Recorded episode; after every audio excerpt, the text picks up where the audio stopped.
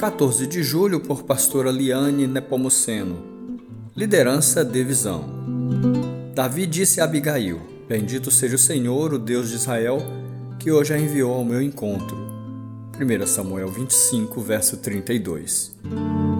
Visão é ter a consciência de que Deus quer usar você de maneira audaciosa para realizar um propósito. A visão de Deus é única e move um desejo que arrebata o coração.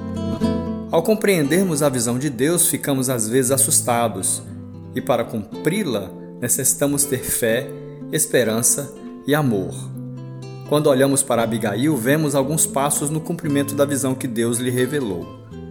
Primeiro, não podemos determinar o tempo de Deus revelar a visão.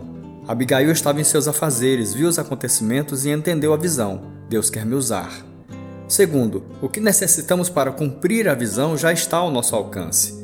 No caso de Abigail, Deus já havia providenciado o alimento, os servos e o transporte. Terceiro, não podemos perder a oportunidade. Abigail se apressou. Preste atenção ao que Deus está fazendo hoje. O nosso dia a dia é importante para Deus. Ele não desperdiça nenhuma atividade nossa. Tudo pode ser usado como amparo e preparo para a visão que Ele vai nos dar. Quarto, a visão requer uma ação. Mexa-se. Muitos recebem a visão, mas na hora da oportunidade ficam estáticos, inativos. Deus procura homens e mulheres comuns, mas dedicados, que acreditam no propósito divino para suas vidas, que é glorificá-lo.